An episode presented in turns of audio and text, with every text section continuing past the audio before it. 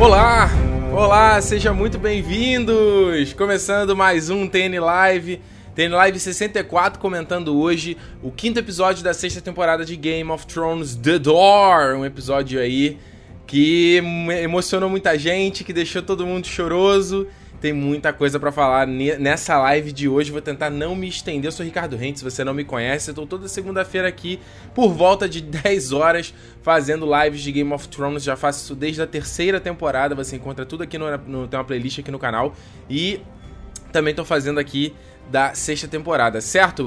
Mais uma vez, mil desculpas, galera, por hoje atrasou bastante a live. A, tá marcada para 10, mas tá começando agora 10 e meia aqui. Eu não, acho que eu não comentei com vocês, mas eu voltei a trabalhar como designer fora, então uh, eu tô com a roupa que eu tava na rua trabalhando, cheguei correndo, tentando montar live, tava no metrô é, capturando as imagens do episódio para conseguir botar aqui para vocês, jantei correndo, então assim, peço que vocês tenham paciência, tá? Uh, não tô aqui à toa, não tô aqui de bobeira, tô aqui ralando para conseguir botar a live no ar. Então eu agradeço muito a, a a quem é muito paciente, que aguenta aí, que espera e fica ansioso, fica querendo ver. Fico muito feliz que vocês estão do outro lado me assistindo e me ouvindo também. Mas eu peço que tenham, tenham paciência e, cara, porque tá, se é difícil para vocês esperar, é muito mais difícil para mim aqui conseguir dar conta de fazer tudo isso sozinho. E como vocês bem sabem, se vocês não sabem, vou aqui dizer. A live, como a gente faz aqui no Território Nerd, você não vai encontrar em nenhum outro canal no YouTube. Você sabe disso, tá? Então, tenham paciência daí, beleza? Então, só lembrando, quero agradecer aqui a galera que me patrocina no padrim.com.br barra Território Nerd, dá uma grana aqui para eu consiga, pra que eu consiga manter esse projeto. E quem sabe um dia trabalhar exclusivamente com o Território Nerd. Então quero agradecer aqui aos protetores Ouro, o Eric Tavares, o José Paulo Álvares, o Henrique Milioli, o Andrew Martins, o Vitor Henrique Matos, o Vinícius Vicente, o Felipe Sisto, a Luciana Cruz Bianco, a Ana Alice Souza, o Pedro Campelo, o Felipe Pires, o Johnny da Silva, a Cissa Rego e o Pedro Fortes. Muito obrigado pelo apoio de vocês e quem quiser fazer parte, padrim.com.br barra Território Nerd. Lembrando sempre que a versão em áudio das TN Lives você pode ouvir, é, você, pode, é, você pode baixar o MP3 você pode ouvir no territorionerd.com.br barra podcast, certo? É lá onde também você encontra o Nerd Station, que é o meu podcast, então se você ainda não conhece, fica aqui o convite, certo? Então vamos começar analisando aqui o episódio, tem, cara, tem muita coisa pra falar, vou tentar não me estender muito porque eu quero deixar ah, tudo aqui pro nosso último, último bloco aqui, certo? Então, uh, eu quero primeiro dar um overview aqui do episódio, episódio de The Door. Sei que foi um episódio que muita gente tá aí emocionado e adorou e acho que Uh, tá super bem cotado. É um episódio muito bom, sem dúvida nenhuma. Essa sexta temporada tá vindo numa sequência de episódios muito, muito fodas. E vocês Sabe, enquanto eu tô curtindo essa temporada, um monte de coisa que eles estão se resolvendo. Essa temporada e esse episódio mais ainda, eu senti muito essa carinha de de final, sabe? Não sei se vocês sentiram isso, eu senti muito nesse episódio, principalmente naquela sequência ali da Daenerys. Eu fiquei assim, caramba, tipo, é, é, tava com cara de que as coisas estão terminando, sabe? Não sei, eu senti isso. Ah, não é o meu episódio favorito, eu digo para vocês, eu tem outros episódios que eu gosto muito mais, mas esse episódio eu tive alguns problemas, principalmente na parte de edição e montagem do episódio, depois a gente fala mais sobre isso, mas Uh, eu sinto eu, eu, sinto muito que como é que eu vou explicar cada episódio dessa temporada ela tá muito dando respostas, né? Muito trazendo coisas que a gente quer ver. Talvez seja por isso que a gente esteja gostando tanto, né? As temporadas anteriores, principalmente a quinta temporada, foram temporadas muito de. de. de, uh, de, de preparação, né? De terreno. Isso nem sempre é divertido de assistir, mas esse, esse quinto episódio eu sinto um, uh, um pouco de. Sei lá, eles deram informações muito mais absurdas, como por exemplo a origem dos White Walkers, e meio que deu tipo assim, ah, ok, essa informação aí, sabe? E em contrapartida dá um puta destaque, um puta drama pra morte do Rodor, que, que faz sentido, tipo, a galera vai ficar emocionada, vai ficar botando nas redes sociais é, não sei o que, Ele, eles, eles sabem, eles já aprenderam que é assim que funciona, essa parte até social do Game of Thrones. Mas eu, quanto a...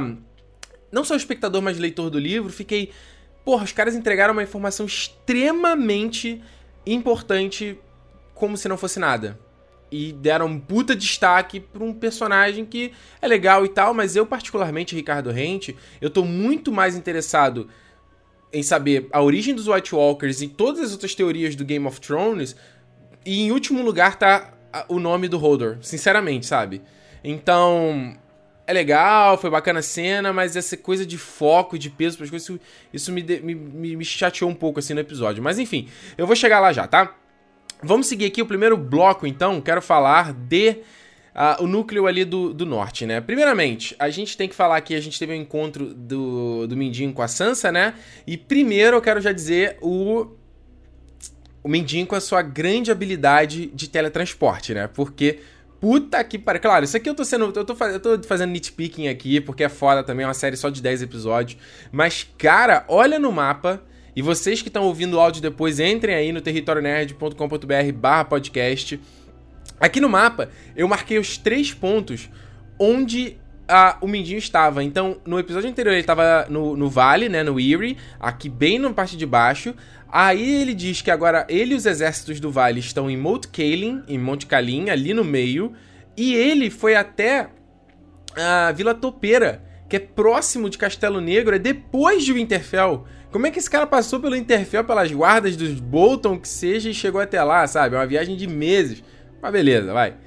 E aí, dando sequência, eu queria mostrar aqui Mount Kaelin, que se você não lembra, isso aqui a gente viu, acho que foi na temporada passada, se eu não estou enganado, que a Brienne visitou com Podrick. E também ele fala do Briden Tully, né? Se vocês também não lembram, o irmão da Kathleen, que ele foi dar uma mijada lá durante o casamento vermelho e desapareceu. No livro é diferente, no livro ele não deixa corre rio e ele se tranca lá dentro, ele faz aquilo ali uma fortaleza, e aí vai o Jaime até lá junto com umas tropas Lannisters. É, uma tropa Lannister faz um cerco ali e o Jaime vai lá para tentar resolver a situação. Eles tomam Corre Rio e o Peixe Negro, né, o Briden, ele foge, cara, nadando, abraça o rio, assim, o cara é muito sinistro.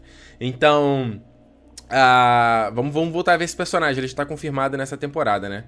E aí foi muito bacana a gente ter visto a Sansa dando um confronto com o Mindinho, né? Eu não falei isso na live, na live da semana passada, mas eu senti um pouco quando ela tava. O, o John tava lendo a carta do Ramsay e ela querendo motivar o John, ela é, ter chegado assim e falar: Porra, meu irmão, ele, ele me estuprou, cara. E aí? Eu acho que teria sido um baita, convenci é, um baita convencimento pro, pro, pro John, né? Mas aí ela não falou, achei meio esquisito.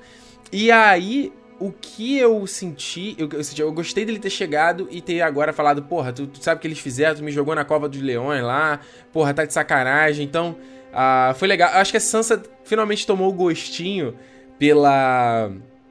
Uh, tipo assim, ela falando, porra, tá vendo? Acho que eu posso ser mais durona e as coisas acontecem. Talvez já tivesse tempo que eu deveria ter sido assim. E aí, o mais legal, você vê nessa reunião ali do, do, do, que estão definindo, né? O John fala, pô, tem que chegar aqui, para isso eu preciso de Winterfell. Winterfell é uma base poderosíssima do norte, para isso eu preciso de mais homens. E dá pra sentir o John meio mais agressivo, né? I need more men, né? Uma coisa. Ele era muito. O John sempre foi muito muito frio, até assim, é, por falta de referência melhor. Ele sempre foi muito mais brando nas coisas, meio apático em alguns momentos. E aqui tu já vê que ele tá se mostrando um pouco mais quente a situação, entendeu? E eu quero ver mais disso. O John voltou, eu quero, quero ver mais isso do John, entendeu? Essa coisa estranha dele ter voltado à vida. E que as pessoas meio que estão tratando com uma naturalidade, né? Meio esquisita. A Melisandre, então, nem voltou mais a quase aparecer. Uh, e aí, o curioso desse episódio foi a, a, Sansa, primeiro, ela não contando pro John, né, que, que ela se encontrou com o Mindinho. Isso é uma loucura, porque a Sansa foi de Castelo Negro até Vila Topeira e, tipo, ninguém viu ela saindo de Castelo Negro. Ela encontrou o Mindinho. E, tipo, não é uma parada que você faz assim, ah, porra, peraí, vou pegar um Uber e chego ali em 30 minutos. Não, cara, demora ó, talvez um dia inteiro para ela ir e voltar, sabe, da parada. Ninguém percebeu? Beleza. E aí, eu, eu fiquei pensando, pô, por que que a Sansa mentiu pro Jon, Jon, Snow, entendeu? Qual é a intenção dela? Será que ela não confia 100% no Jon? Será que o fato dele ter... Eles não falaram isso no episódio, né? A não ser a Brienne. A Brienne aborda isso. O fato do Jon, tipo, que ele ser meio, meio estranho, que ele tá, ele tá meio esquisito, mas é compreensível, porque, tipo, ele voltou à vida. Embora eles não tenham visto ele morto, né? A Sansa e a Brienne. Eles estão acreditando na história. Uh, fica... É, é, é eu, eu, fiquei um pouco na dúvida qual o plano da Sansa exatamente. Por que, que ela tá com esse, esse uh, esse receio de contar pro John, uh, falando ah, que ela meio, tem meio, ele é meio filho do, jo, do Ned Stark também. Será que ela tá com alguma preocupação de que não, eu sou realmente a herdeira de Winterfell? Tipo, meio bobo, sabe? Uh, não sei, se alguém que nunca desejou o poder agora tá desejando assim. Mas é só especulação da minha parte, tá? O que eu gostei também Uh, além do fato dela ter feito aí esse, esse, o, o, esse manto, né, igual do Ned Stark, o mesmo padrãozinho, né, cruzado ali na frente, que, porra, Ned Stark vem aqui no coração, vocês sabem disso. A gente teve um momento hilário, cara, do Brienne, da Brienne e do Tormund, e é uma coisa que não tem no livro e que é, ficou muito divertido, e eu gosto, eu gosto, foi um livro cômico bacana. Mas, e, aliás, a Brienne teve uma coisa muito boa nesse episódio, né? Dela ter falado do Davos e da Melisandre, deles virarem de lado, essa porra toda. E eu quero, vou, vou falar mais disso mais à frente, tá? Tem um ponto bem interessante a ser abordado. E só pra finalizar, outro alívio cômico que eu achei engraçado foi o próprio Ed Doloroso, né? Falando, Lord Commander, tem que fechar aqui o portão. Ele, eu não sou Lord Commander e... Ok. Fecha a porra do portão. bem legal, bem legal. Eu tô vendo aqui vocês nos comentários reclamando um bocado da Sansa, hein? Será que vocês nunca vão gostar da Sansa, gente? Vocês não vão dar nenhuma chance pra Sansa? Tem aqui várias pessoas estão especulando de que a Sansa pode estar grávida. Tem muita gente, tipo, será que a Sansa tá grávida? Será que a Sansa tá com. Aqui, ó, a Karen Koenig fala aqui, ó. Sansa ainda sente no corpo que o Ramsay fez. Está grávida? Será? O Ramsay machucou ela, né? Tem ó, muitos de vocês estão aqui. Estão uh, aqui especulando de que ela pode estar. Tá, tá, tá grávida. Seria. Nossa, seria terrível, hein? Imagina. Nossa. Meu Deus. E o Mindinho é aquela história, né? Eu não sei o que esperar desse cara. Eu não, eu não... Ele é uma incógnita para mim, sinceramente. Eu acho que já até, dado que a gente já tá na sexta temporada, eu acho que já era um momento deles deixarem claro qual é a, o objetivo do Mindinho.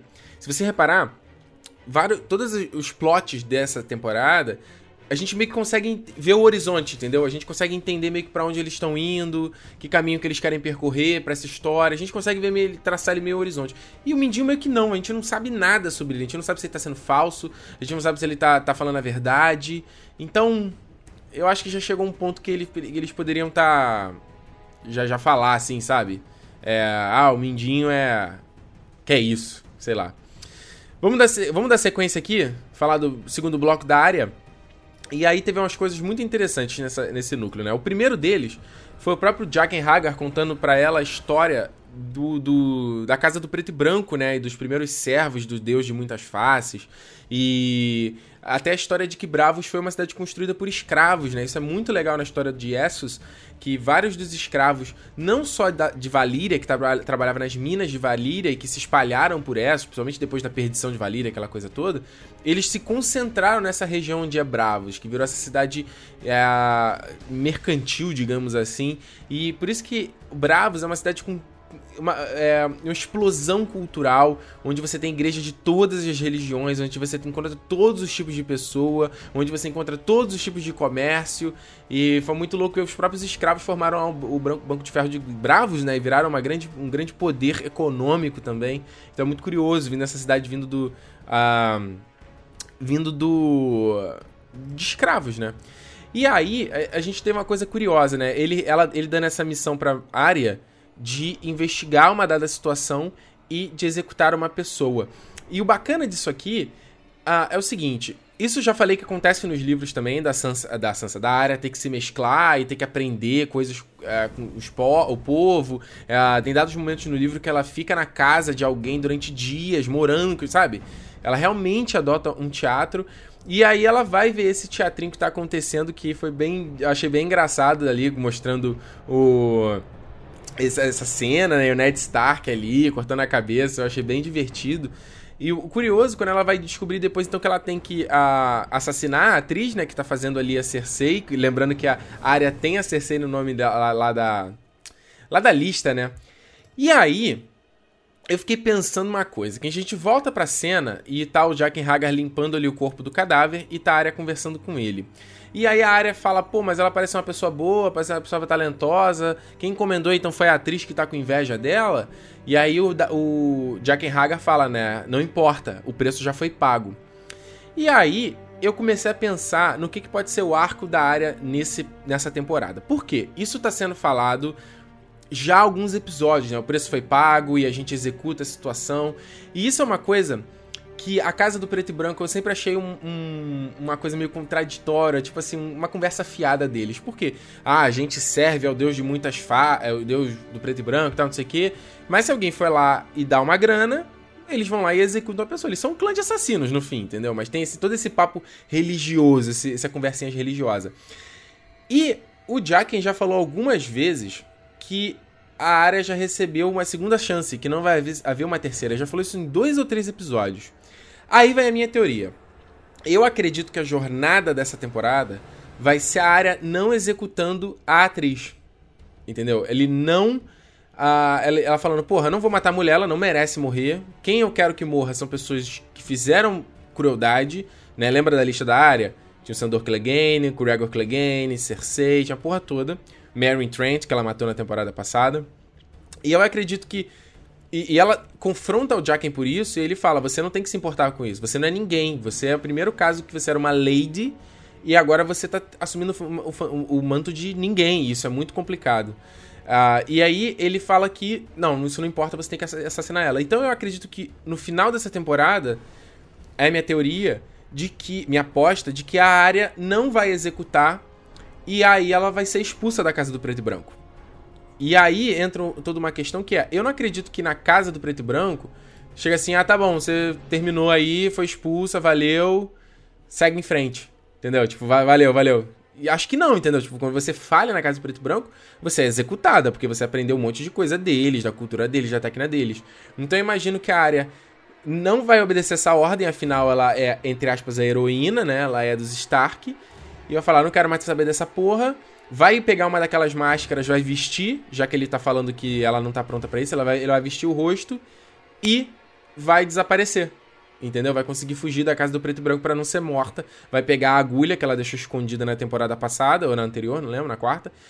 E vai uh, voltar para Westeros. Dessa vez com todas as skills que ela aprendeu na casa do preto e branco.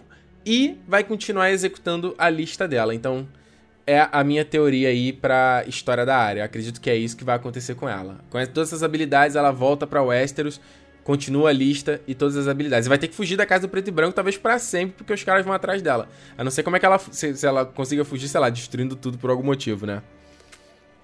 Então, eu tô vendo aqui que vocês se incomodaram pra caramba porque apareceu um pinto logo na cara. Nossa, vocês têm medo, tanto medo assim de ver um pinto, gente? É um pinto. Sério? Qual o problema? Meu Deus do céu. Com peitinho todo mundo tá de boa, né? Não aparece no frontal feminino, tá de boa, né? Vocês são demais, hein? Brincadeira. Vamos seguir aqui então. Uh, terceiro núcleo aqui, Greyjoy. Um, a gente viu King's Moot, né? Que é esse, esse evento dos Greyjoy para seleção de um novo líder. E aí começa um pouco das minhas críticas a esse episódio. Primeiro, que esse, essa cena vem exatamente depois da cena completamente espremida da revelação dos White Walkers, que eu falo mais à frente. Cara, eu tava tão impactado pela cena anterior, eu tava tipo assim, sabe, maluco, como assim? Que porra é essa? E entrou essa cena e eu não tava prestando atenção nessa cena, porque eu tava tipo, caralho, como assim os caras. Porque os caras revelaram a porra de uma informação absurda como se fosse nada. Então, uh, e, e, outra coisa, nessa cena aqui do Kingsmoot, cara, porra, tudo bem, eu até dou um desconto, porque no livro os caras vão num. num é, é, meio que na, na, carcaça de um animal gigantesco, um animal marinho morto, sabe? Se não tô enganado, é isso. Tem tipo as costelas dele, é, tipo, ele, sabe, a ossada, e o pessoal vai ali para orar pro deus lá da. É, o deus afogado, e pra eles terem clarividência na seleção desse novo rei. E aqui eles fizeram meio que todo mundo se uniu ali num pico e é isso aí, vamos conversar e já é, valeu. e aí, outra crítica a esta temporada é esse cara. Porque eu não vou chamar ele de Aaron Greyjoy, porque ele não é o Aaron Greyjoy, sinceramente, cara. Que merda. A gente já tinha visto ele no episódio anterior, ele tava meio na sombra, eu fiquei assim, não sei, vamos ver. Mas foi horrível. Caracterização tosca, ator não, não mandou bem, interpretação não mandou bem, sabe? O Aaron Greyjoy, cara, é um cara sinistro. Era pra gente ficar com medo do Aaron Greyjoy. Greyjoy, não ficar rindo e achando maneiro, sabe? Ah, é... Sobrinho e sobrinha, ah, não sei o que, ah, você é uma mulher, então por isso que você tá torcendo pra mulher porque você não tem mais pinto? Que merda, sabe, de diálogo. Só pra vocês terem uma ideia, eu peguei aqui uma ilustração do Auron. Olha que foda, cara. Ele tá aqui nessas costelas, né? Na carcaça aqui do, do, do, do, animal morto. E ele, porra, tem tapa-olho. Ele tem um visual completamente excêntrico. Porque ele viajou o mundo inteiro, cara. Ele viu um milhão de culturas. Ele tem a boca azul porque ele toma Nightshade, que é a bebida lá do, do dos caras lá de, de Carf. Ele é louco, ele é, e tem tipo a, a, a, é, a, tripulação dele é um monte de cara sem língua, e a embarcação dele se chama Silêncio. Ah, ele tem um monte de cara esquisitaço com ele, e aí na série fizeram esse merda aqui. Que parece que é um bunda suja que tava ali, ali em qualquer lugar e se, oh, peraí, eu quero ser rei aí também, sabe?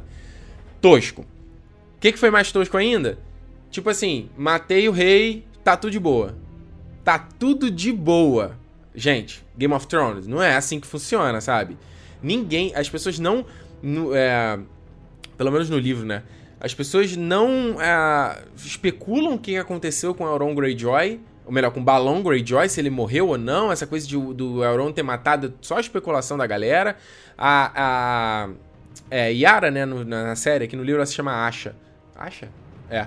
Ela, ela pleiteia muito a vaga para ser a, a rainha e tem toda uma politicagem em volta disso, tudo bem, eles deram uma simplificada, quanto isso tá tudo bem. Mas eu achei bem escroto ele simplesmente, ah, tá bom, matei e é isso aí. Ah, valeu, porque ele era um babaca. What the fuck, sabe? Eu tô vendo aqui todos vocês reclamando uh, sobre, sobre a coroa dele de, de galho, né? Eu achei legal até o design, é, mas é diferente, né? É diferente. Deixa eu passar aqui pra frente. Uh, eu queria só mostrar pra vocês isso aqui, e, e, isso aqui é foda. E vocês estão ouvindo mais uma vez, entrem aí no site territorionerd.com.br barra podcast pra vocês verem essa ilustração. Esse cara que eu tô mostrando, ele é um dos capangas do, do Elron, um dos caras da, da tripulação do Elron. E essa, cara, essa corneta, essa trombeta, foi um item encontrado pelo Elron em Valíria o Elrond foi com a tripulação dele em Valíria, na, na, totalmente destruído, né? Aquela terra do, que não é igual como apareceu na série, que parece, simplesmente parece a ilha de Lost inabitada ali. E no livro é um lugar. É um inferno na Terra. Eles, o cara vai lá, diz que foi, né? Pelo menos. Pegou esse, esse, esse berrante e diz que esse berrante era o que os valirianos usavam para comandar os dragões para adestrá-los. E aí, cara, quando tu lê isso no livro, tu fica, tua cabeça explode, que tu fala, porra, Daenerys, ela não sabe controlar os dragões, porque ela não tem esse berrante. Então, se esse cara tiver o berrante, ele usa e vai fuder com tudo, vai controlar os dragões da Daenerys. E aí, esse camarada assopra o berrante e o cara é queimado por dentro, cara. Parece como se ele tivesse assoprado fumaça pra dentro dele. O cara fica totalmente queimado os pulmões, a porra toda. E aí a gente especula, pô, será que tem, tem que ser um Targaryen que tem uma imunidade maior a, ao fogo? Não sei, a gente especula um monte de coisa. E aí não tem isso na série também.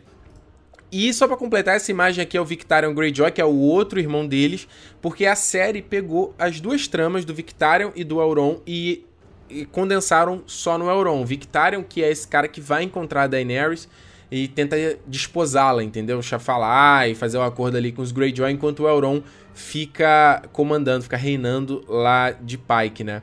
E aí na série foi meio que diferente. Só que tu peguei essa cena aqui também, tava conversando com meu camarada Gabriel Félix hoje e tava falando, porra, o cara é afogado e ele não tem aqueles espasmos, sabe? De tentar fugir, né? Ok, nitpicking também. Zoado, tá?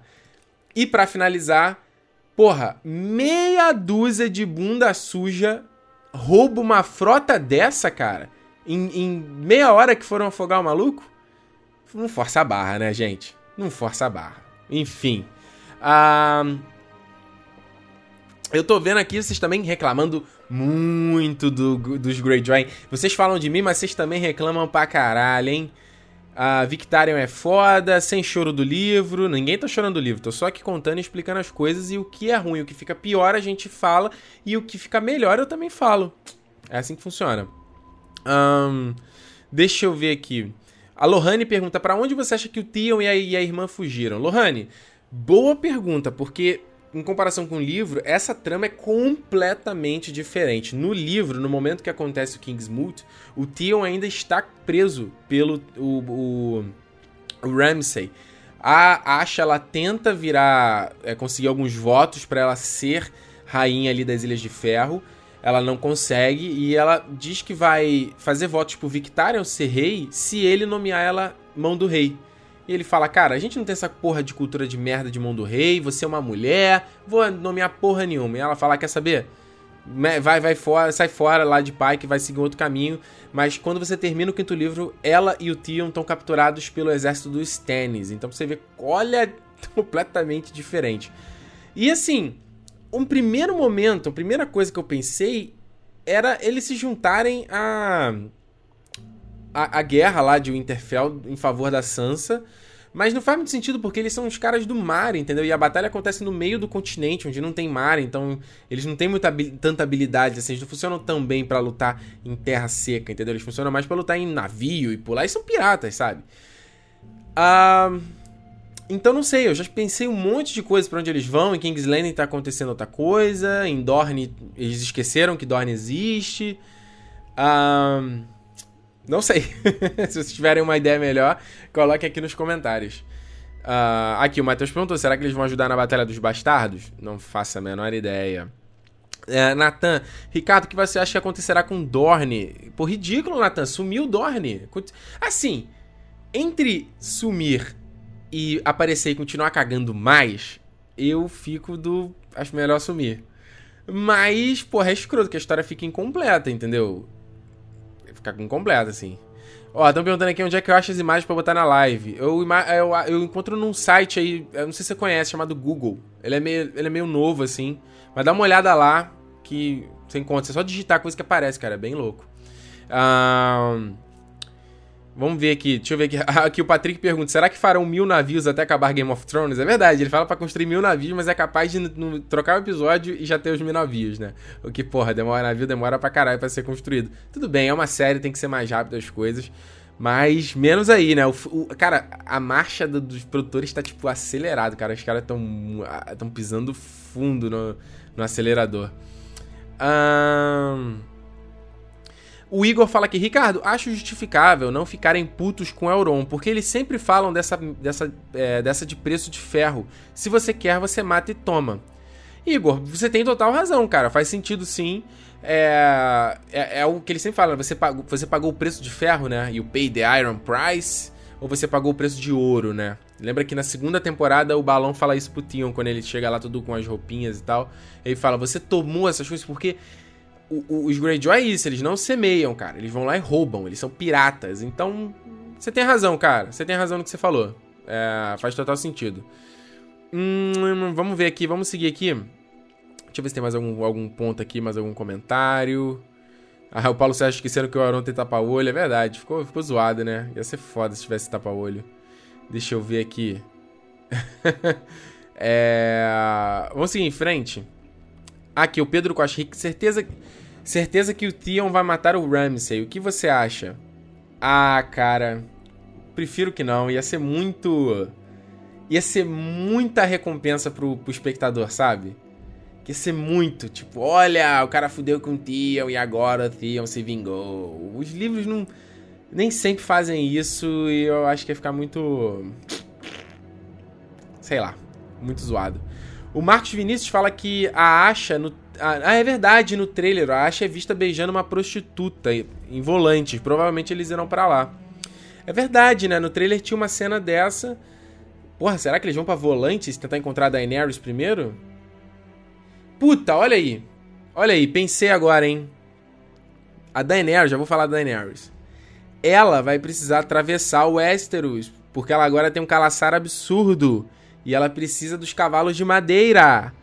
Então vai tudo combinar com a Daenerys encontrando os Greyjoy, falando é isso aí, vamos fazer a parceria, vamos fazer uma collab. E aí coloca os Dothraki nos barquinhos dos Greyjoy e vai todo mundo pra Westeros pra meter a porrada na sétima temporada, meu irmão. Será? Será que é isso aí? Não sei, deixa nos comentários o que vocês acham. Vamos seguir, hein? Vamos seguir em frente. Quarto bloco, vamos falar de Daenerys e Tyrion rapidinho, tá? Primeiramente, muito bonitinha a cena da Daenerys com Jorah. Eu me arrepiei assistindo. A Emilia Clarke, acho que ela tá ficando cada vez melhor, é, melhor como atriz. E foi bem emocionante, assim. Eu, eu gosto muito do Jorah, cara, principalmente no livro. Ele é um personagem muito interessante. E eu queria ter tempo de poder fazer vários vídeos de Game of Thrones contando a história de cada um desses personagens, porque eles são muito legais. Um, e aí. Eu achei muito, eu achei, achei bonitinho essa, essa, esse contato delas. Ele revelando que tá ali com os Camagrise, que vai morrer. E ela fala: ah, não, então você tem aqui uma missão de encontrar uma cura, o que vai ser impossível. O Stannis conseguiu parar os efeitos da cura, mas o Stannis tinha dinheiro. O, o, o não tem, sabe? Vai morrer sozinho no final, coitado. Mas foi bem bonitinha a cena, assim, eu me arrepiei, ficou, ficou bem legal. Rapidinho, alguém, alguém comentou aqui que os navios da, lá da, do porto de Mirin foram queimados. Bem lembrado aí, ó. Vai corroborar isso, vai terminar com a Daenerys com, nos navios dos Greyjoy mesmo. É isso aí mesmo. Jeff falando que eu tô zoando, a Emilia Clarke é muito ruim. Ah, velho, não acho não. Acho que ela já foi bem pior, cara. Não tô falando que ela é uma. Ela é a Mary Streep, não, tá? Só acho que ela tá melhor, assim, tá bonitinha a cena. A cena, então, fotografia. Gente, essa, te... essa temporada tá incrível de produção. Meu Deus, tá. Nível de filme, trilha sonora, então, eu tô pra falar, acho que já algumas lives, tá maravilhosa. Eu tô doido pra sair o, o álbum quando terminar a temporada. Eles lançam depois aí, que eu quero ouvir tudo. Muito, muito legal. E é, eu só queria pegar esse takezinho final aí de, de Vaiz Dotrak, ela saindo com os, os Dotrak, muito foda, uma horda gigantesca de pessoas e esses cavalos gigantes ali no fundo, foda. E aí a pergunta. Foi nesse momento que eu senti o finalzinho de. de.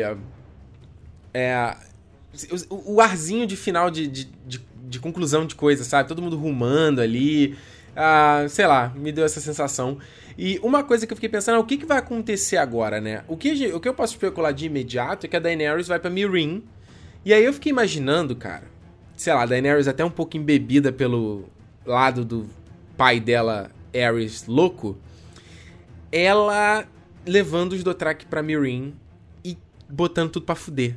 Tudo, tudo, destruindo a cidade inteira, matando todos os mestres, matando todo mundo e os escravos seguindo no calaçar dela, porque o calaçar é feito não só de Dothraki, de, de guerreiro, mas como de velhos também, de curandeiros. É, um, é uma.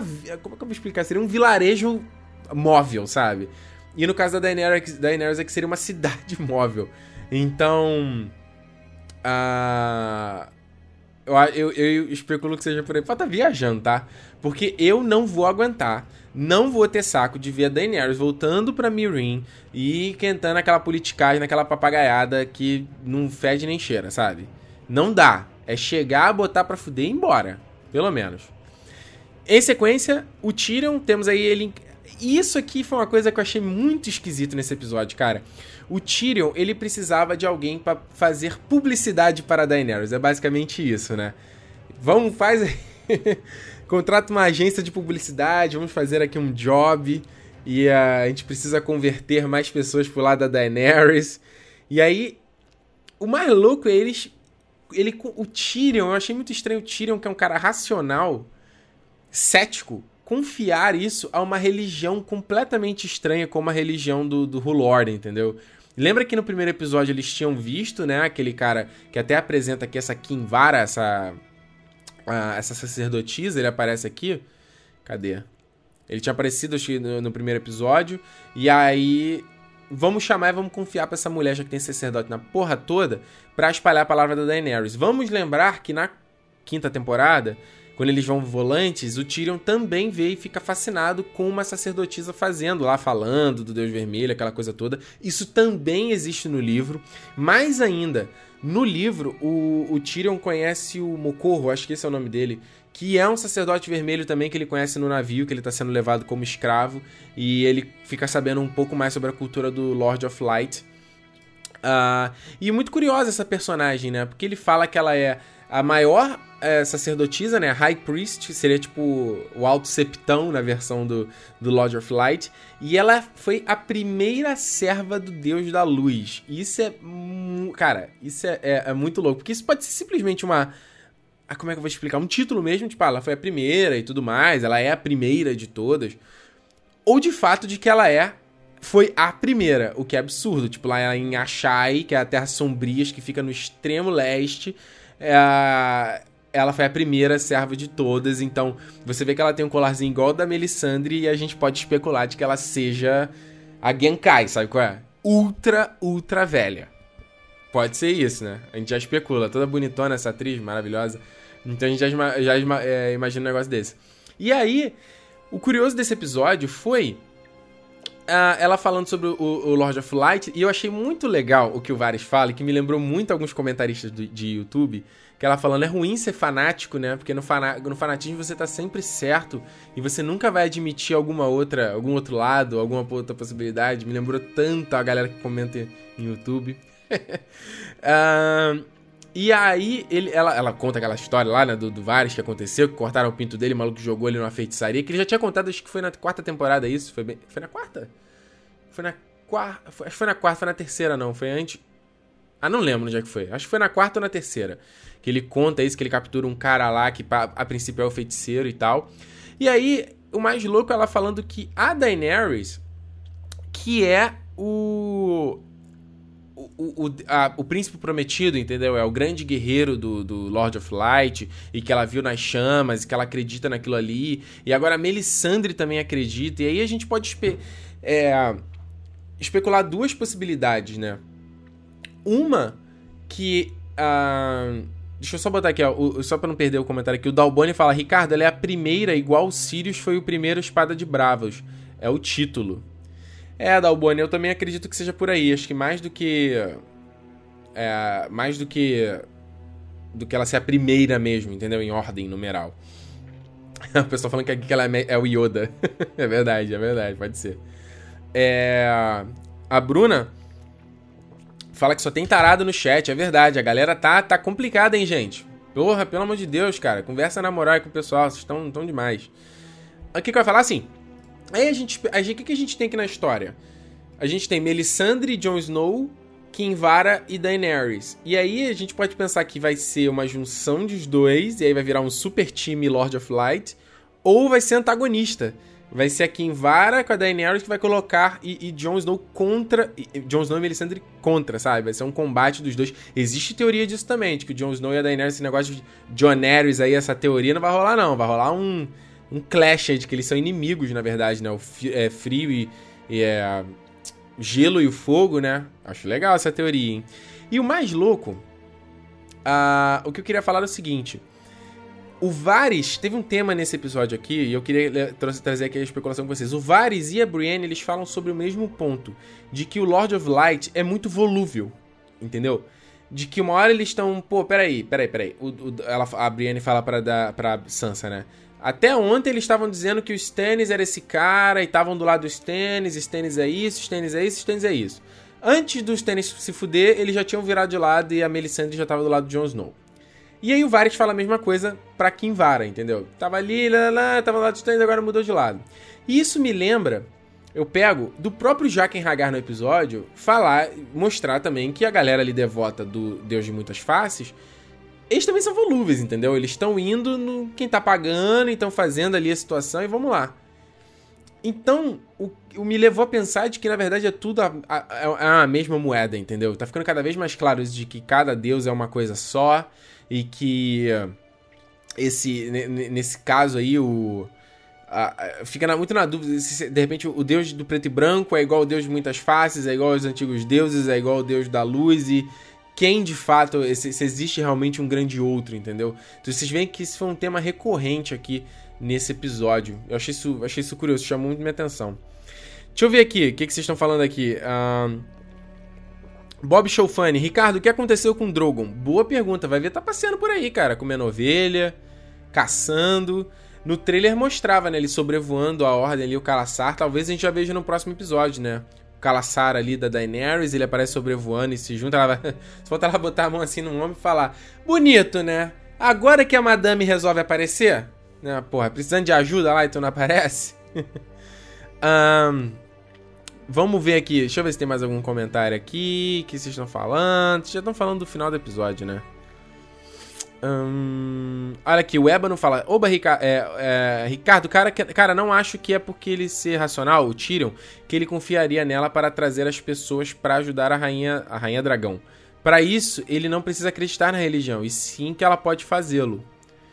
Sim, Ebano, é, é, tem um pouco de razão. Ele acredita mais no poder de marketing do Lord of Light do que de fato na religião, né?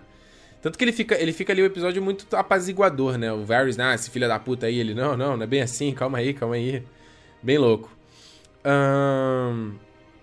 deixa eu ver aqui Se tem mais algum ponto que vocês estão falando. Nossa, a teoria do Varys ser um Blackfire. Gente, eu sei que tem essa teoria aí, mas menos. Um, aqui o Leandro pergunta se o que, que eu acho da teoria do Bran ter deixado o rei louco. Sim, tem essa teoria. A gente pode falar mais à frente agora. Deixa eu ver se tem mais. É isso, né? Acho que é isso. Eu tô tentando pegar alguns comentários. Vocês estão mais comentando do que mandando pergunta. Vocês podem mandar pergunta também, tá, gente? Não, não morde, não. Vocês faziam isso mais vezes antes. Um, Ricardo, Azor Ahai e Príncipe Prometido são a mesma coisa ou lendas diferentes? Little Rafa, são lendas diferentes, mas eles são duas lendas que, que têm similaridades, entendeu? O Azor Ahai é esse guerreiro um, maravilhoso aí, eleito pela... Que, que a galera da do Lord of Light aí acredita que ele vai ser renascido, ele vai usar uma, vai ter uma espada de fogo e vai libertar o mundo das trevas. E do Príncipe Prometido é a mesma coisa. E essa, essa é uma teoria que é muito nublada na história do Game of Thrones. O. o como é que é o nome do, do caralho do irmão da Daenerys? É Rae, Rae, Nossa, esqueci o nome, cara, completamente. Aerys. Rhaegar. Rhaegar Targaryen, isso mesmo. Nossa, me deu um branco agora. Ele que era o cara que também acreditava nessa teoria, ele acreditava que ele era o príncipe prometido. Então, é, mas é a mesma coisa no fim. É, é, é, cara, é uma clássica teoria de prometido que a gente já viu em um milhão de filmes e histórias anteriores, entendeu? De que vai ter, tem, existe um guerreiro prometido quando é, o céu sangrar, né? Tiver um cometa vermelho, e aí esse guerreiro vai espantar as trevas do mundo e a gente tem muita gente que acredita que é o Jon Snow, tem muita gente que acredita que é a Daenerys. Tem um monte de teoria, vale procurar, tem muita teoria e vários prós e contras de por que um poderia ser e outro não poderia ser. Na verdade, bem, bem a verdade que poderia ser os dois, entendeu? Uh, seguindo aqui então, vamos para o último bloco falar do grande momento do episódio que foi ali a conclusão do Brando Hodor. Primeiro, mais uma vez, cara, fantástica a caracterização dos Filhos da Floresta, fantástico cenário, é... Tudo, cara. A produção continuou muito foda desse episódio. E aí, a gente teve o grande, o, o, grande choque desse episódio, né? Primeiro que tem que mostrar assim essa árvore coração, né? A Weirwood, Weirwood que é no original. Nossa, tenho dificuldade de falar essa palavra.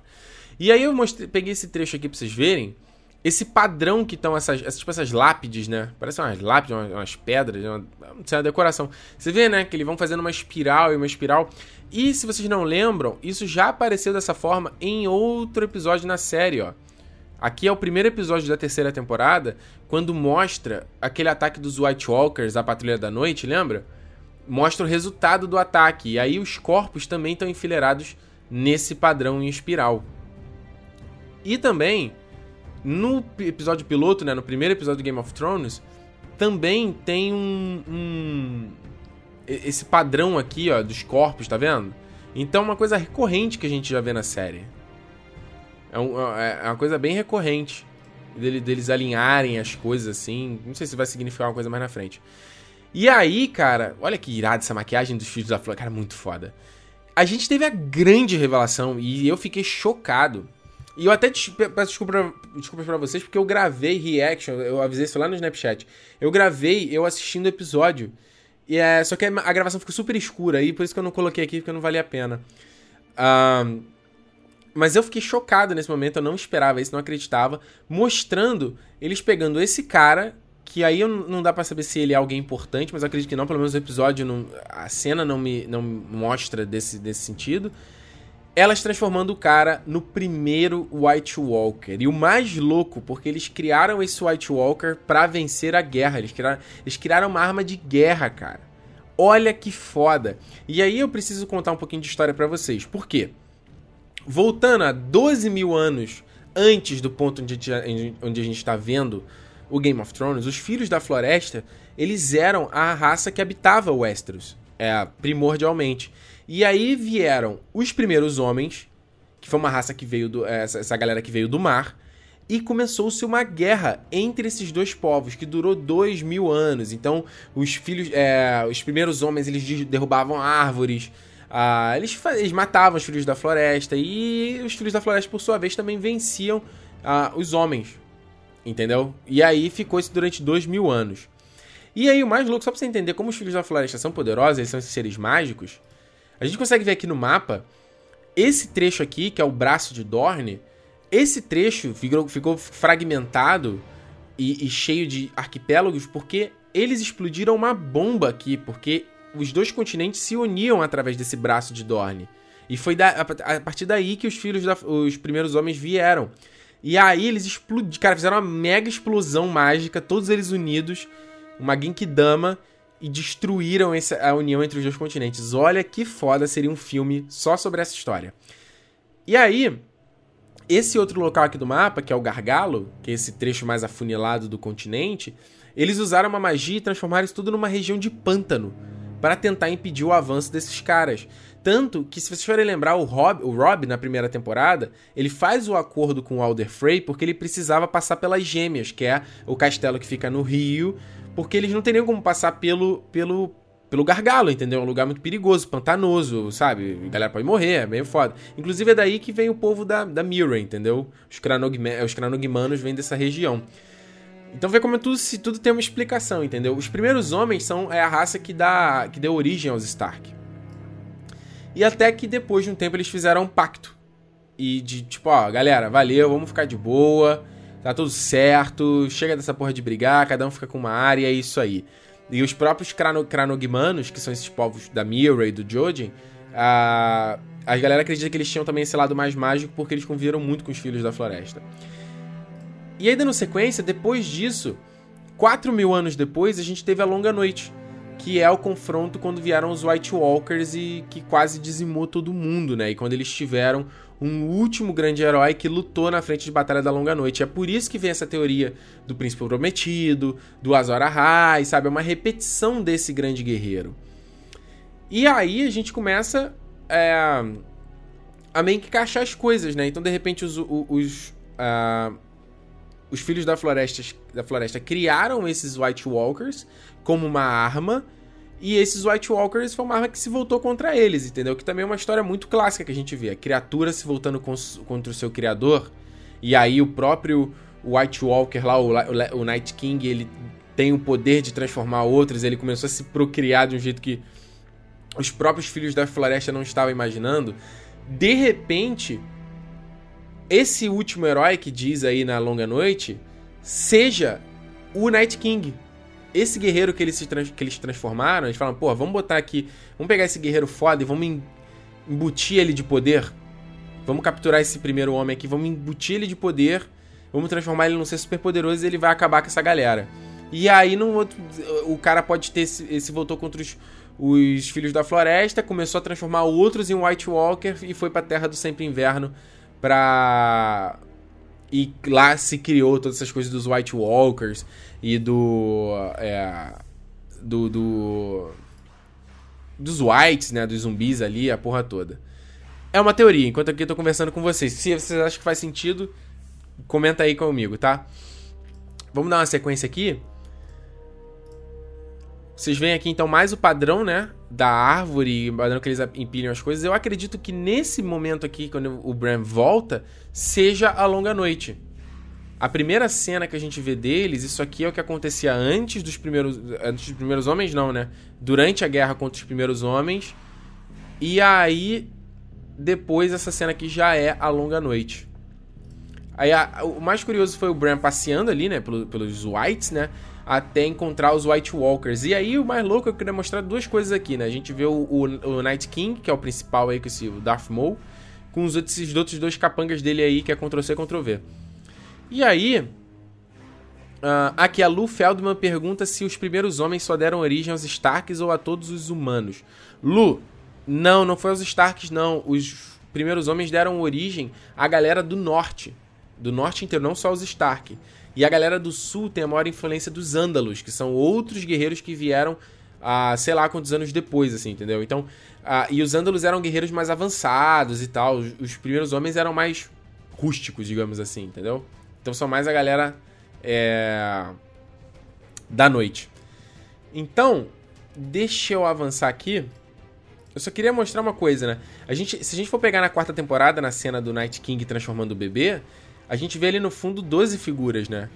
E aqui a gente vê 4. Então, provavelmente com o tempo, ele foi transformando mais e mais pessoas para virar fazer parte aí desse, desse, desse bando dele. E aí eu vou chegar aqui no, no ponto que eu quero falar com vocês. Antes disso, Só fazendo uma comparativa aqui do visual do Night King. Uh, na, na esquerda aqui é o visual do episódio de, de ontem. E na direita o visual dele no episódio Hard Home da temporada passada, né? Vê que eles deram uma modificada. Provavelmente eles mudaram de ator de novo, então por isso que tá diferente. Acho que não tem nenhum significado maior não, tá? E aí a gente viu o Night King conseguindo ter contato com o Bran. E isso foi muito louco, né? Porque esses, isso, isso daí já aconteceu. Não era para ele ter. Ele, ele, ele influência do Bran, sabe? A gente começou a ver o Bran. É, meio que essas, essas camadas de tempo e de. Uh, uma camada astral e uma camada terrena, elas meio que estão se fundindo.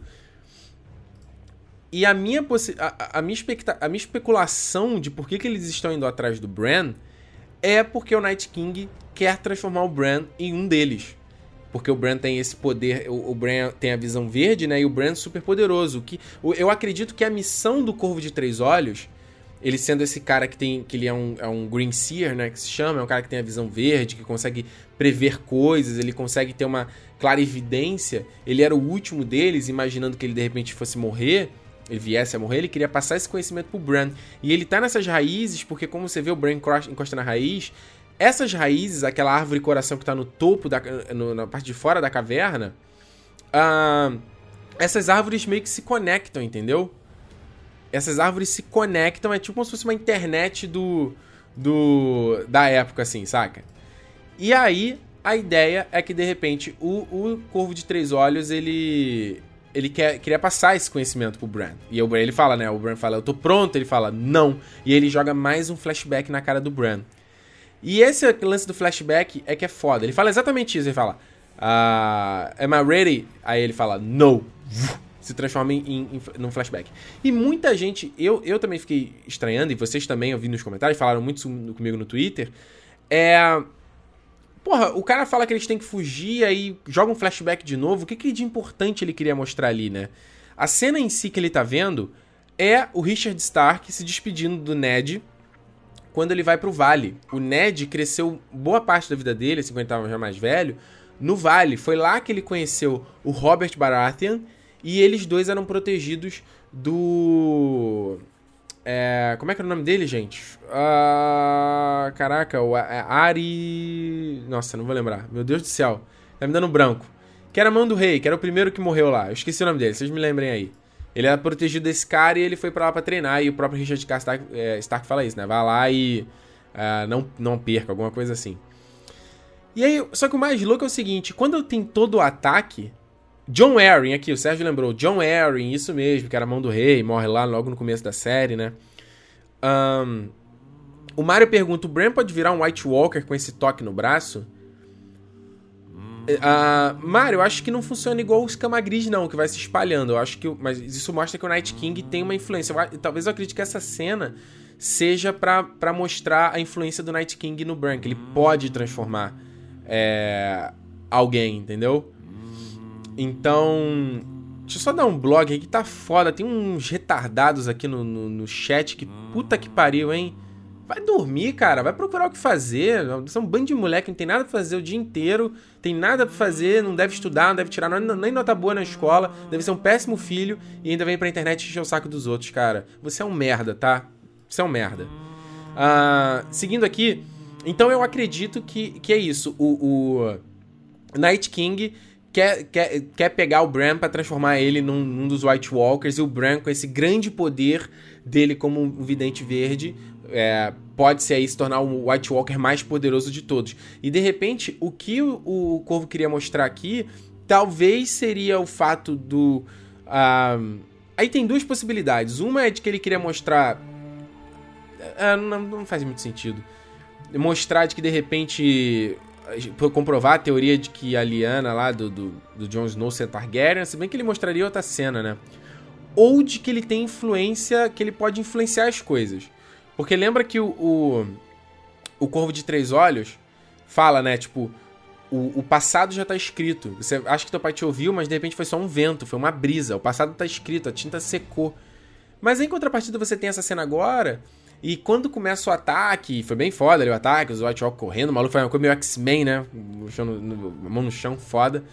Uh, e ele fala, me deixa aqui e tal. Uh, ele, ele não. é, é, muito louco, porque fica Mirror gritando, a gente precisa do Rodor, a gente precisa do Rodor, e ele. É, como é que ele fala? Ou, ouça sua amiga.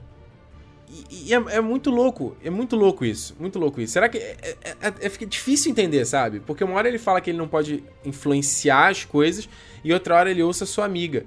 E aí, a gente, antes de, de chegar da, da a sequência aqui, né? A gente teve o Corvo de, o Corvo de Três Olhos morrendo, nesse jeito Voldemort, né? No final do Harry Potter.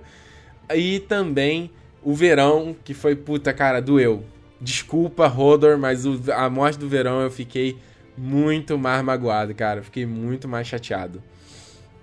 Deixa eu seguir aqui. Deixa eu pegar aqui mais um ponto. É antes de continuar aqui, eu, eu, queria comentar só rapidinho a questão de, da direção da cena em si, do, dessa sequência. Eu achei. Eu tava vendo o making off, tem, inclusive no, no canal do Game of Thrones aqui no YouTube, dá uma olhada depois. Tem o making off de, de, de, toda essa sequência. Tipo, foi um trabalho absurdo. É, claro, pra uma série, cara, é um nível muito acima. Sem dúvida. Mas é. Eu acho, eu acho estranho, parece que eles pegam e aceleram as coisas, sabe? Eles gravam devagar e aceleram, aí fica, fica uma coisa meio Smallville, sabe? Meio crepúsculo de, de, ação. Eu acho meio esquisito. Eu achei as cenas extremamente escuras. Esse, esse, essa cena aqui que eu salvei para vocês para mostrar, eu tive que dar uma clareada bonita, cara. Porque a cena é muito. Eu tive dificuldade de ver tudo, tá muito escuro, corte rápido. E no making off que tá lá no canal do Game of Thrones, você vê os caras gravando com a câmera, sabe, não tá tremendo tanto. Eu fico pensando se eles não tremem isso na pós-produção só para dar um efeito de, de ação e esconder um pouco ali alguns problemas. Não sei, sabe? Não sei. Os, os Whites, a galera correndo ali, correndo por cima. Visualmente é interessante, mas. E pra uma série, pro nível de uma série, tá bom. Mas. Eu ainda acho meio, meio problemático, assim. E outra coisa que eu também. Porra, bizarro. White Walker morrer com uma parada dessa, cara. Uma, uma, uma, uma, uma estacada eles morrem. Eu já tinha reclamado isso na terceira temporada, quando o Sam mata o White Walker. Porque, tipo, porra, aí fica muito fácil, né? Tipo, ah, ele só pode ser ferido por uma obsidiana, né? Pelo Dragon Glass lá. Mas seria legal. Tá, ele fica ferido, então agora você tem que vencer o cara. Não você dá um toque e o maluco se destrói todo em gelo, explode em gelo. E ela pega uma lança ali, joga nele, a, a Mira, e, e, mata o cara. Eu achei meio. É, eu não gosto disso. Eu não gosto disso. Parece que os White Walkers são muito fáceis de vencer. Uh, deixa eu seguir aqui. E, cara, esse aqui é o momento mais foda. Se vocês tiverem alguma teoria, alguma coisa, coloque nos comentários que a gente vai acompanhar. Um, o que aconteceu, o meu entendimento, eu revi a, se a, a, sequência toda três vezes. O meu entendimento foi que o Bran, ele tava tão preso naquele transe, e ele é tão poderoso nessa habilidade, que ele não só fez o, Argo, né, usou o poder do Warg no Hodor, do presente, como também no Rodor do passado, entendeu? Eu vi algumas pessoas eu vi comentaram comigo algumas especulações de que o Rodor de, ele de repente incorporou pelo Rodor do passado. Cara, revendo, a minha a impressão foi isso, ele incorporou nos dois Hodor, sabe? De tão poderoso que tava o poder dele, de tão tanto que ele tava naquele transe ali. E aí eu acho que ele meio que uniu as duas mentes do Rodor, sabe? A mente do presente com a mente do passado. Um, eu não. Aí é muito complicado quando a gente fala a questão de timeline, de viajar no tempo. Pô, será que o. Vocês me perguntaram muito isso no Facebook no Twitter. Ricardo, pô, pode, o Bram pode alterar o tempo? Eu prefiro acreditar com essa coisa do. A tinta tá seca. Não pode se mover. Porque eu. Tudo bem, o Martin é um puta fã de ficção científica, mas eu acho que é. E é um, é um elemento muito complicado viajar no tempo, dele poder alterar, sabe? É muito delicado. Eu acho que Game of Thrones não deveria ir por essa pegada. Mas existem várias, várias coisas, né? Existe a teoria do, do, do viagem no tempo, de que se você altera o passado, você cria um paradoxo, que é tipo assim, o, o, fi, o neto volta pro passado e mata o avô dele. Automaticamente o neto deixa de existir. Logo o neto não pode voltar pro passado e o avô não vai ter morrido. Você entendeu? Ele cria um, uma trava no tempo. E a outra coisa de ficção científica, que diz no De Volta para o Futuro 2, por exemplo, é que você tem a timeline da história e quando acontece uma alteração, você cria uma segunda timeline com eventos, uma timeline paralela com eventos depois desse ajuste. Se você voltar mais no tempo, você cria uma outra, cria uma outra, cria uma outra. Então entende? Eu acho que ele atribui uma complexidade que não precisa para a série. O que eu acredito, o que eu acho que pode ter acontecido é, é isso, já estava escrito a parada, sabe? É, tipo, é, Maktub, né, que fala, estava escrito. eu, eu acho que é meio isso, assim. A coisa já tinha acontecido no tempo. Imagina o seguinte, na história, enquanto a história estava acontecendo lá no passado, quando o Ned Stark era criança, o, o Hodor teve meio que um. um, um como é que eu vou explicar? ele incorporou, sabe qual é? Ele, teve, ele incorporou, ele teve um ataque epilético. E é até no livro dizem que é uma coisa meio, meio isso, assim. Ele tem um ataque, um surto. Sabe? Quem tava com ele, o cara teve um surto, alguma coisa. Caralho, ninguém entende. Mas agora, nós, como espectadores, a gente tá vendo uma segunda camada de interpretação. Que é uma camada não terrena, entendeu? E a partir do momento que a gente não tá na camada terrena, a gente consegue ver a, a questão de timeline, de tempo, foge da compreensão que a gente tem. Então, uh, eu acredito que seja mais isso. Ele não tá alterando o tempo, mas ele consegue. É, como é que eu vou dizer? Os eventos já estão escritos. Existe uma teoria de que muitas pessoas estão acompanhando, estão comentando, de que pode ter sido o Bran que tornou o, King, o rei Aerys louco. Porque o Aerys começou a ouvir vozes e começou a ficar cada vez mais paranoico. E a, a, a teoria de que as pessoas estão uh, comentando é de que ele voltou no passado para que o, o rei, para avisar o rei Aerys de que o, o Jaime ia tentar matar ele, com isso o Jaime não mataria ele, não virava Kingslayer e, prova e talvez o Jaime não empurraria o Bran da janela e o Bran não ficaria aleijado e nada teria acontecido, entendeu? Uh... Então, então existe essa teoria, eu não acredito muito nela e espero que não seja isso. Mas é como o Guilherme Malaquias está falando aqui, ó. Ele não alterou. Isso já havia acontecido. Exatamente isso, Guilherme. Eu acredito que é isso. Já aconteceu esse fato e a gente só tá vendo agora por uma outra perspectiva.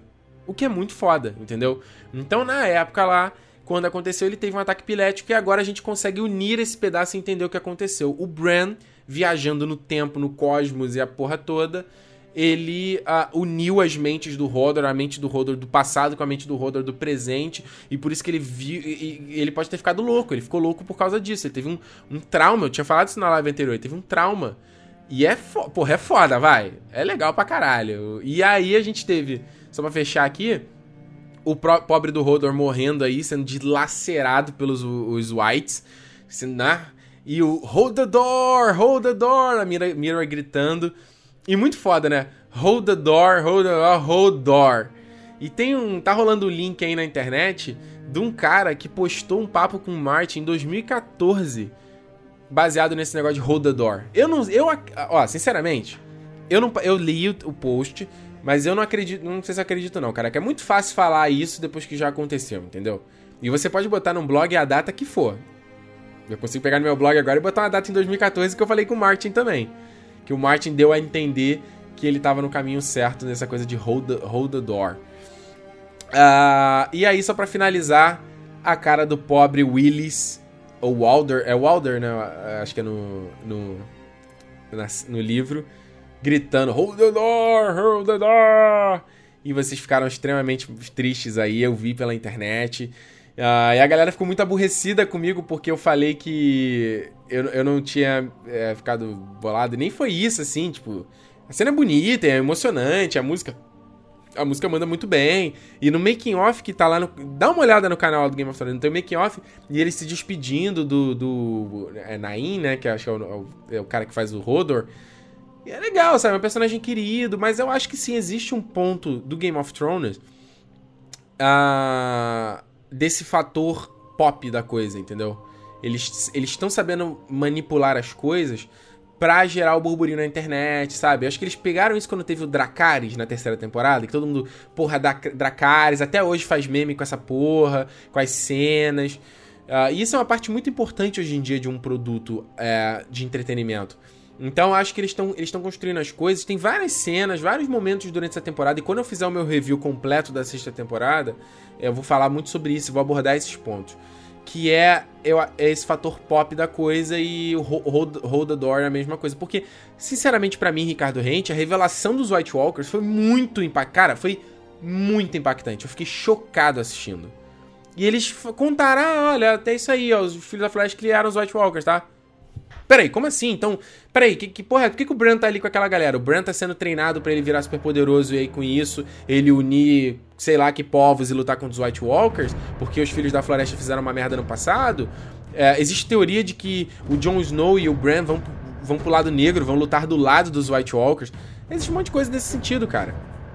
Então, eles entregaram essa informação meio que do nada e deram um foco grande no hold the.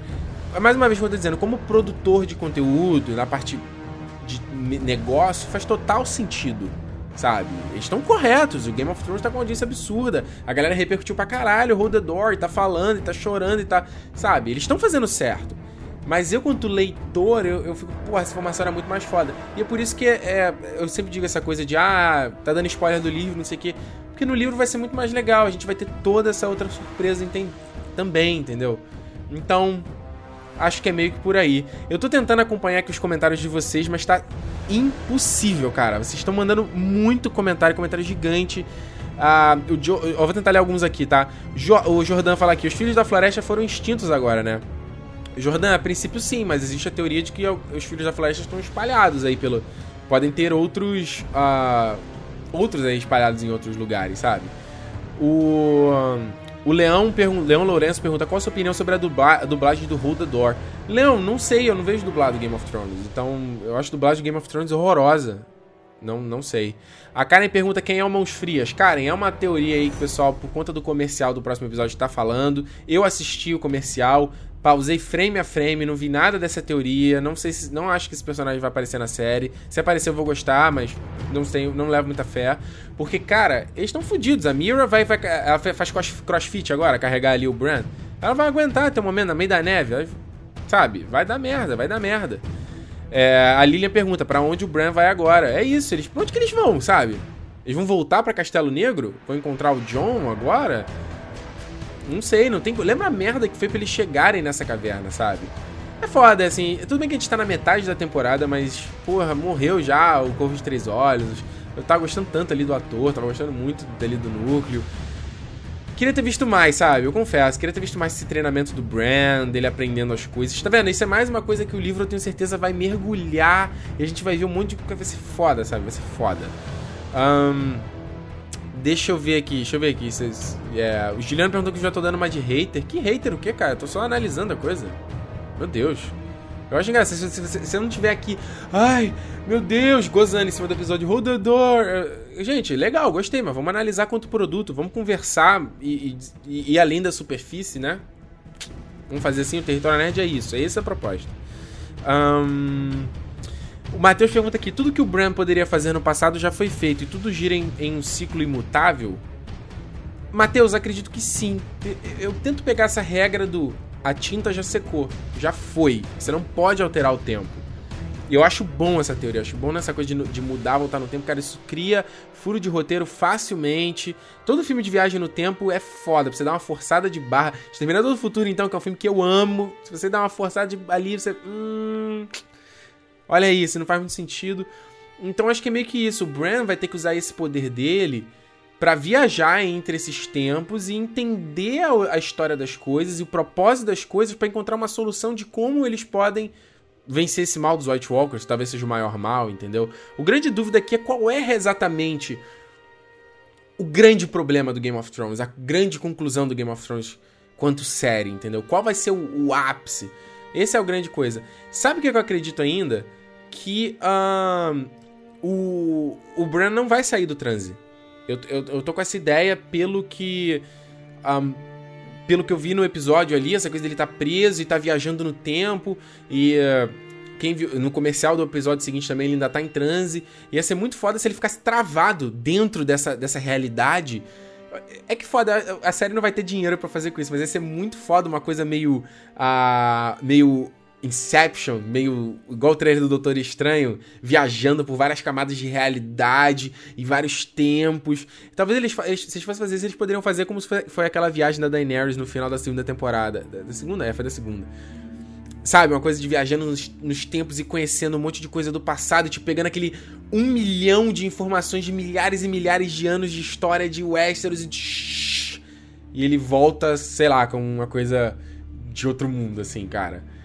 Ah, ia ser foda. Ia ser foda. O Gustavo fala aqui, ó, Ricardo, na física, a partir do momento que se tem uma alteração no tempo e espaço, essa alteração sempre existiu no presente e futuro. Sim, foi como eu falei, né? Uma, uma vertente da, das coisas de viagem no tempo é tipo, você alterou, o que pode gerar o paradoxo, como eu falei, o furo de roteiro. Uh, e elas, essas coisas se, se alteram, né? O, o, de Volta, o De Volta para o Futuro brinca com isso também, não foi? Do Martin McFly nunca ter existido, ou quando ele volta, né, no primeiro filme, quando ele volta pra, pra, pra casa, tudo, tudo mudou. Tipo assim, a vida dele inteira foi reescrita. O que é muito louco, porque na cabeça dele, ele deveria ter todo o conhecimento de que os pais deles mudaram e que o pai dele agora era um super bem sucedido e o Biff era um fracassado. É, mas ele não volta com esse conhecimento, porque no filme é engraçado, é legal porque ele, é legal a descoberta por parte dele. É. E aí, é, é, foi, foi legal, foi legal isso aí. Eu, eu, é, é, é, curioso, ainda preciso saber mais informação, mas eu espero tentar. Eu espero que eu tenha conseguido te ajudar de alguma forma aí, pra você ter entendido um pouco melhor essa estrutura. Eu vi que muita gente ficou com dúvida, eu fiquei com dúvida também, então. Por isso que é bom a live no dia seguinte, porque me dá tempo de rever, os, rever o episódio, pensar, pensar ideia, pensar teoria. Então, por isso que é bom, tá? Gente, mais uma vez, muito obrigado pela audiência de vocês, por terem me acompanhado aqui em mais uma live, que começou tarde mais uma vez. Eu vou fazer o possível para que comece mais cedo, mas tá. Comece 10 horas pelo menos, mas cara, tá foda. Tô aqui, como falei, roupa do trabalho ainda. Vou chegar, ainda vou tomar banho, qualquer coisa toda. Uh, mas muito obrigado pelo carinho de vocês. Pô, eu eu não, não respondo todos, mas eu tô acompanhando aqui, dando uma olhada. Pelo carinho que vocês mandam por aqui. E, porra, valeu mesmo, cara. Vocês sabem que é foda, acho que eu, eu não mereço tanto da audiência e, e atenção e carinho que vocês estão aí do outro lado. Valeu mesmo. A gente se vê então semana que vem. 10 horas a princípio, me acompanhe, fique ligado para que a gente uh, comente aqui o sexto episódio de Game of Thrones, que eu não lembro o nome agora qual vai ser. Gente, sexto episódio, cara. Vai acabar, cara. Tá acabando já quase. Vale dizer aqui, ó, me lembraram aqui, ó, me comentaram comigo, comigo que a live teve aí pico de 1750 pessoas online assistindo, cara. Que foda, cara. Que foda. Que foda. Fico muito feliz. Eu comecei fazendo essas lives de Game of Thrones com 50, 40 pessoas acompanhando. Ah, e ano a ano foi tendo mais, foi tendo mais, foi tendo mais. E caraca, será que a gente passa de 2 mil até o final da temporada? Será que a gente passa de 3 mil? Porra, ia ser foda, ia ser foda. Pra isso, espalhe o Território Nerd, se inscreve no canal se você não tá inscrito, tem vídeo toda semana pra que eu tô apontando errado. Redes sociais, cara, me acompanha, tô postando conteúdo direto lá todo dia e é o melhor caminho para vocês conversarem comigo redes sociais aqui embaixo. E a gente se vê semana que vem em mais uma live de Game of Thrones. Tchau, gente. Beijo. Tchau.